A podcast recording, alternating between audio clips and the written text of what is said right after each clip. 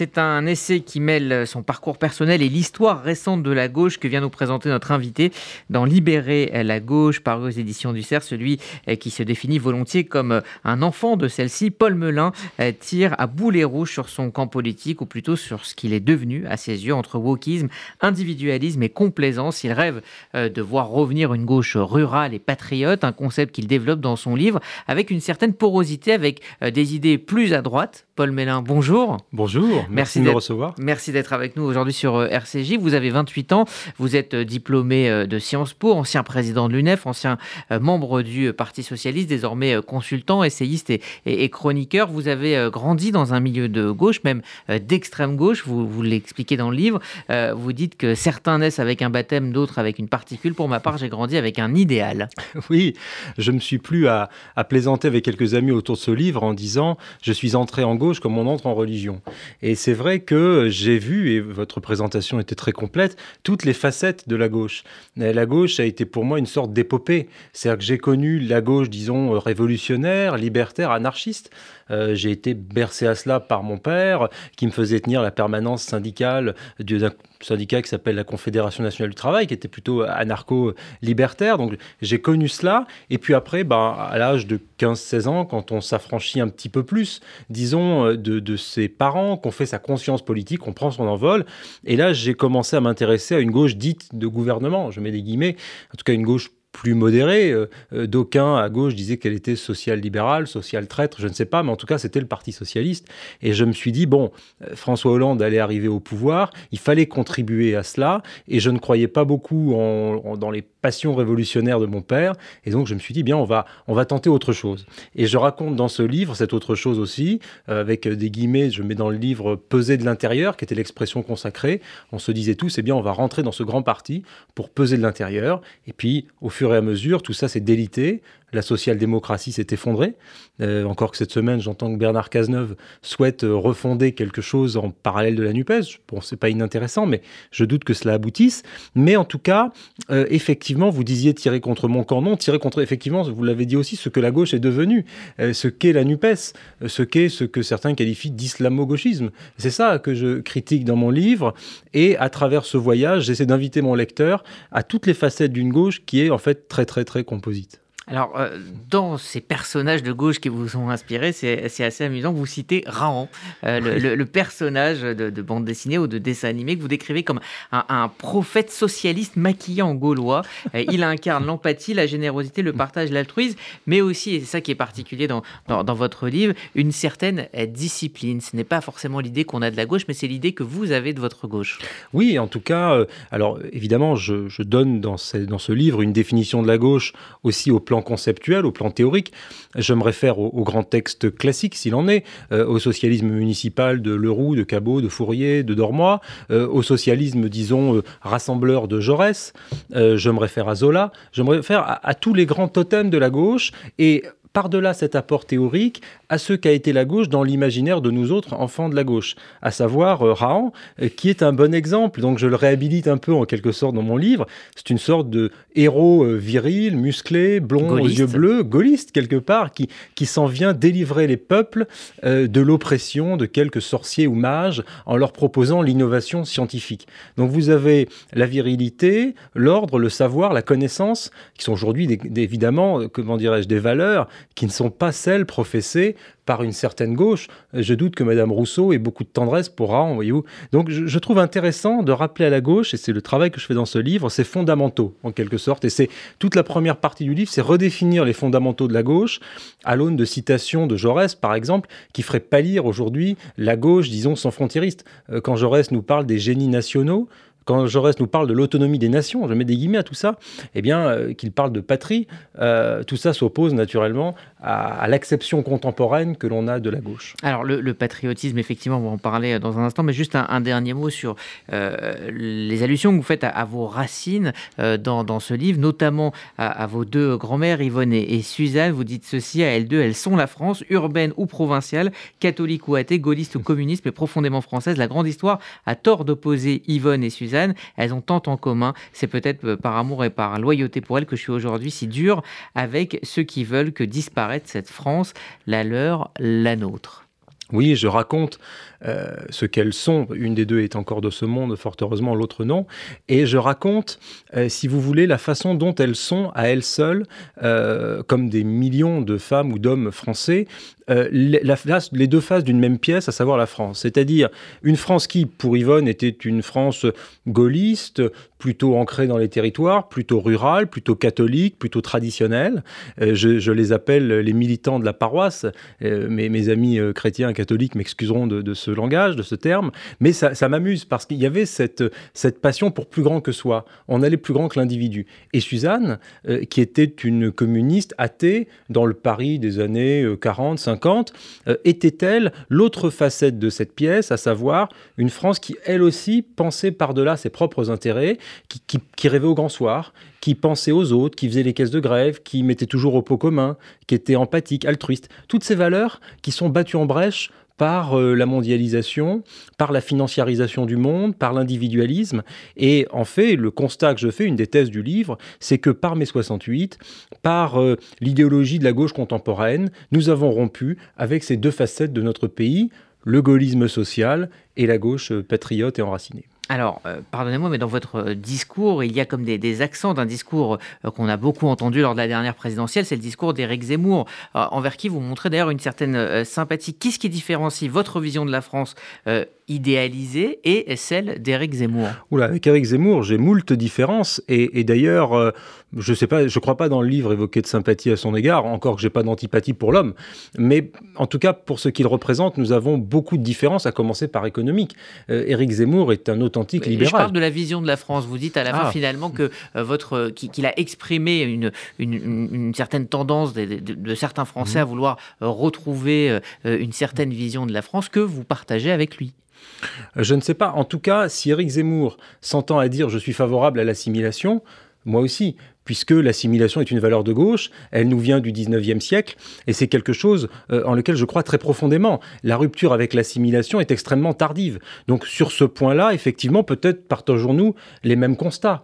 Euh, pour ce qui est de sa vision de la politique migratoire, par exemple, euh, je ne sais pas ce que pense Éric Zemmour de l'asile, par exemple. Moi, je suis favorable à une sanctuarisation du droit d'asile en vertu de la Convention de Genève. Donc, on sera peut-être pas d'accord là-dessus. Euh, à la différence d'Éric Zemmour, moi, je pense qu'il faut parler euh, aux territoires dits perdus de la République, aux banlieues. Je ne fais pas l'amalgame entre, si vous voulez, le peuple des banlieues dans toutes ses spécificités, dans toutes ses facettes, et une poignée de voyous qui fichent la pagaille dans ces quartiers. Donc là aussi, nous avons probablement une différence. Encore que je ne veux pas lui faire de procès d'intention, mais je ne pense pas qu'on ait la même lecture. Euh, quand Jean-Luc Mélenchon, dont je te consacre un chapitre en disant Mélenchon mon idole, quand Jean-Luc Mélenchon décide d'aller parler aux banlieues, d'aller parler aux Français musulmans, à nos compatriotes musulmans, il a parfaitement raison. Sauf que Jean-Luc Mélenchon le fait avec le mauvais langage. C'est pas en disant la police tue ou en agitant une certaine forme de, comment dirais-je, d'antisémitisme à certains égards, pas Jean-Luc Mélenchon, mais enfin certains de ses compagnons de route, que l'on va réveiller les banlieues. C'est pas ça que je pense, moi. Je pense qu'il faut parler positivement, donner un discours sur la France, un discours patriotique, l'ascenseur social. Et ça, euh, pardonnez-moi, mais c'est ni Zemmour ni Mélenchon. Alors effectivement, euh, vous dites de Jean-Luc Mélenchon, cet homme me semblait imprégné d'une profonde culture historique, politique et philosophique. Il avait l'exceptionnelle faculté de savoir lier entre elles les émotions qui traversaient le peuple de gauche. Son discours était inventif et porteur d'espoir. Et pourtant, il vous a déçu. Oui, il m'a déçu. Je, le relate dans le livre, j'allais à ses meetings quand j'avais 17 ans. Euh, j'aimais beaucoup la faconde de Jean-Luc Mélenchon, sa culture, euh, sa passion pour la République.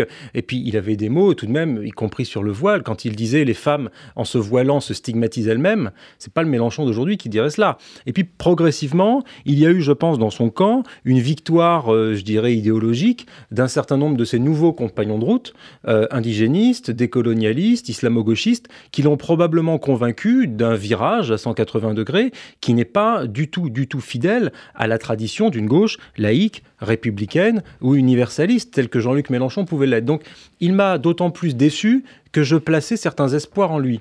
Et effectivement, entre le Jean-Luc Mélenchon de 2011, par exemple, lorsqu'il était en campagne euh, et qu'il prenait euh, la planification écologique, qu'il parlait de la mer, c'est un des seuls candidats à parler des océans, à parler d'écologie, moi qui suis très sensible à l'écologiste, et ça, m'intéressait le discours de cet homme. Et ah, avait une très dur avec les écologistes euh, dans votre livre. Oui, enfin, ceux qui se disent écologistes aujourd'hui, effectivement, je suis dur avec les, ce que j'appelle les écolos urbains, c'est-à-dire ceux qui font de l'écologie depuis les beaux quartiers, dispensent leurs leçons depuis l'Olympe au reste du monde et se préoccupent du tri sélectif. Je considère que le tri sélectif est quelque chose d'important, entendons-nous bien. Mais je pense que l'écologie ne se résume pas à ça. Il faut avoir le courage de parler de démondialisation, de démographie, euh, de commerce mondial, de sujets qui sont autrement d'énergie et de nucléaire, de choses qui sont autrement plus importantes que les trottinettes et les pistes cyclables non genrées. Donc vraiment, c'est un appel à ce que la gauche euh, euh, refasse son logiciel, retravaille, se remette à la table pour travailler, pour inventer des possibles. Donc c'est pour ça que je dis libérer la gauche. J'écris pas un livre contre la gauche, j'écris un livre pour la gauche.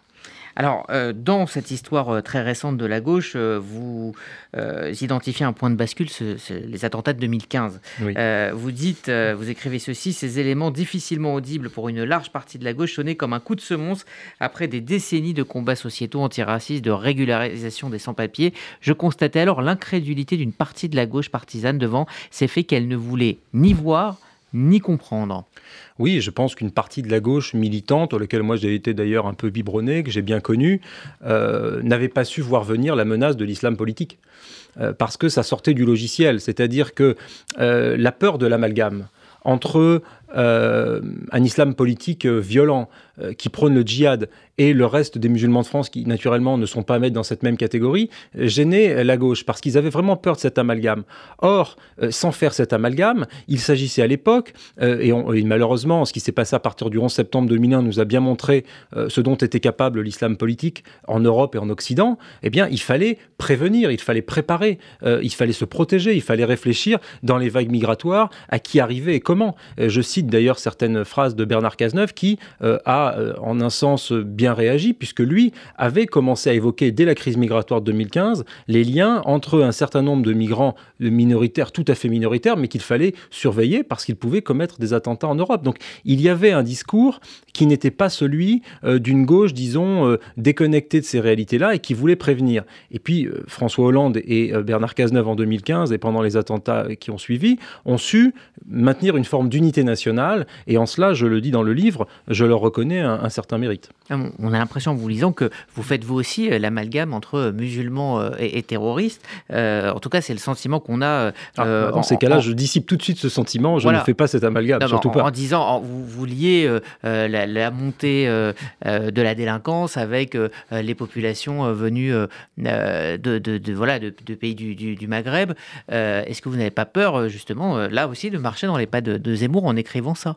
Ah non, je fais le lien entre immigration et délinquance, non pas dans le livre, je pense pas, mais en tout cas dans mes propos, et je le revendique, comme le président de la République, comme Gérald Darmanin, comme beaucoup de spécialistes, comme un certain nombre de spécialistes. Vous n'avez pas peur de, stigmatiser l'immense majorité des musulmans dont vous étiez en train de parler Les immigrés en général ou des musulmans, absolument pas. Il y a beaucoup de musulmans dans l'écrasante majorité ou d'immigrés dans l'écrasante majorité qui euh, sont, disons, soucieux de la paix dans ce pays et qui se disent, eh bien non, euh, j'ai envie que l'on combatte euh, les fanatiques, les extrémistes, les violents, les factieux qui viennent salir ce que nous sommes collectivement. Donc c'est vraiment, il faut, il faut parler à tout le monde. Et, d'ailleurs, c'est un peu un impensé, je trouve, de la politique contemporaine. C'est pour ça que je prône une vision gaulliste du pays et de la politique. C'est que il faut parler à l'universel. Il faut s'adresser à tous les Français dans leur entièreté. Par contre, s'adresser à tout le monde, ça ne veut pas dire faire l'économie de la sévérité républicaine, concept que je reprends à mon ami Arnaud Montebourg. Euh, et donc, si vous voulez, il y a un certain nombre de choses qui peuvent être mises en place. Une gauche responsable, qui n'a pas peur, si vous voulez, de prendre un certain nombre de mesures régaliennes dans le respect de l'état de droit et des libertés fondamentales, ça existe et ça a existé. Euh, il y a eu Jean-Pierre Chevènement, il y a eu euh, effectivement Arnaud Montebourg qui a eu ce discours sur la sévérité républicaine qui était plutôt bon. Fabien Roussel, c'est une campagne que j'ai beaucoup suivie, qui m'a intéressé. Donc, il existe des alternatives. et précisément, je préférerais que ces alternatives existent à gauche plutôt que les pays européens tombent dans ce que l'on appelle, peut-être c'est un abus de langage, les populismes, ou en tout cas, les, moi je les appellerais plutôt les démagogues. Et je pense que, euh, que des démagogues ou que des nationalistes prennent le pouvoir en Europe ne me réjouit pas. C'est la raison pour laquelle je préférerais, euh, comme les sociodémocrates au Danemark, que l'on prenne des mesures, euh, d'abord des socialistes, une droite républicaine, gaulliste, et ces mesures-là, elles doivent venir, parce que sinon, effectivement, on livre nos pays européens à, d'autres périls. En, quelques secondes, parce qu'il nous, il nous reste peu de temps, mais juste dernière question, quels éléments aujourd'hui vous permettent euh, d'espérer, euh, de croire en l'avènement de cette gauche patriotique que vous décrivez dans le livre? Bah, moi, je, finis le livre là-dessus, donc ça va répondre plus à votre question sur l'espoir rural.